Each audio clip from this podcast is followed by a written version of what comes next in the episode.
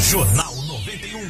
Quase 35% das bombas de combustíveis apresentam irregularidades no Paraná. O que, é isso, na verdade? Engana o consumidor. O consumidor está sendo enganado, né, Flávio? Mas até quando a gente vai trazer esse tipo de informação? Não é a primeira vez. Que barbaridade. Não vai ser a última. A fiscalização está em cima. O IPEM do Paraná participa dessa fiscalização de bombas de combustíveis.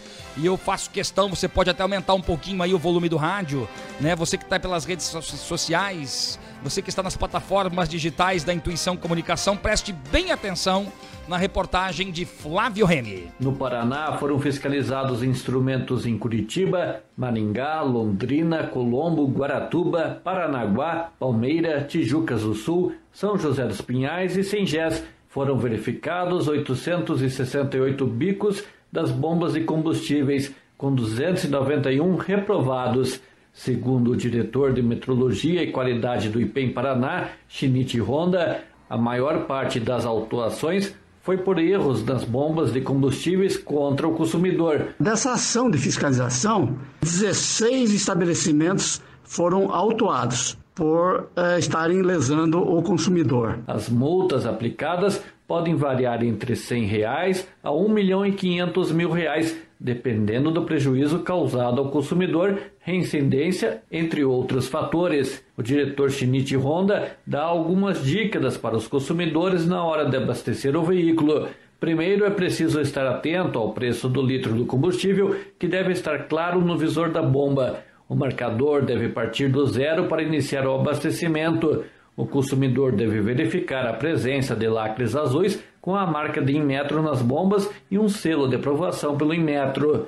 Também deve acompanhar o abastecimento até o final. Por fim, deve pedir a nota fiscal, pois essa é a garantia para futuras reclamações e colaborar na fiscalização estadual contra fraudes fiscais. Repórter Flávio Remy. Muito obrigado aí ao repórter Flávio Remy. Quer dizer o seguinte: irregularidades em praticamente 33% dos bicos de bombas com problemas. Olha, se fosse 1% já era muito. Se imagine 33%. Gente. Você está sendo lesado, você está sendo enganado. É botar um nariz de palhaço em você e é isso. Um terço dos postos no Paraná tem problemas. O que, que, é né? isso, né? Então a fiscalização, esses postos que sacaneiam com os consumidores, eles deveriam ser fechados e nunca mais abrir. Perdeu a concessão, perdeu o alvará, né? O alvará de funcionamento, pagar uma multa pesadíssima. Porque a gente volta e meia vê que isso acontece. Se você tem informações, é importante você ter a nota fiscal. Porque se você não tem nota fiscal, como é que você vai comprovar, né? Denúncias por e-mail ouvidoria@ipem.pr.gov.br ou no site do IPEM, né? ipem.pr.gov.br. Aí você vai lá no link ouvidoria. Importante é fazer valer os seus direitos. Só quero fazer um comentário, tá engasgado aqui, né? A gente que vem pra rádio sempre vem mais ou menos pelo mesmo caminho.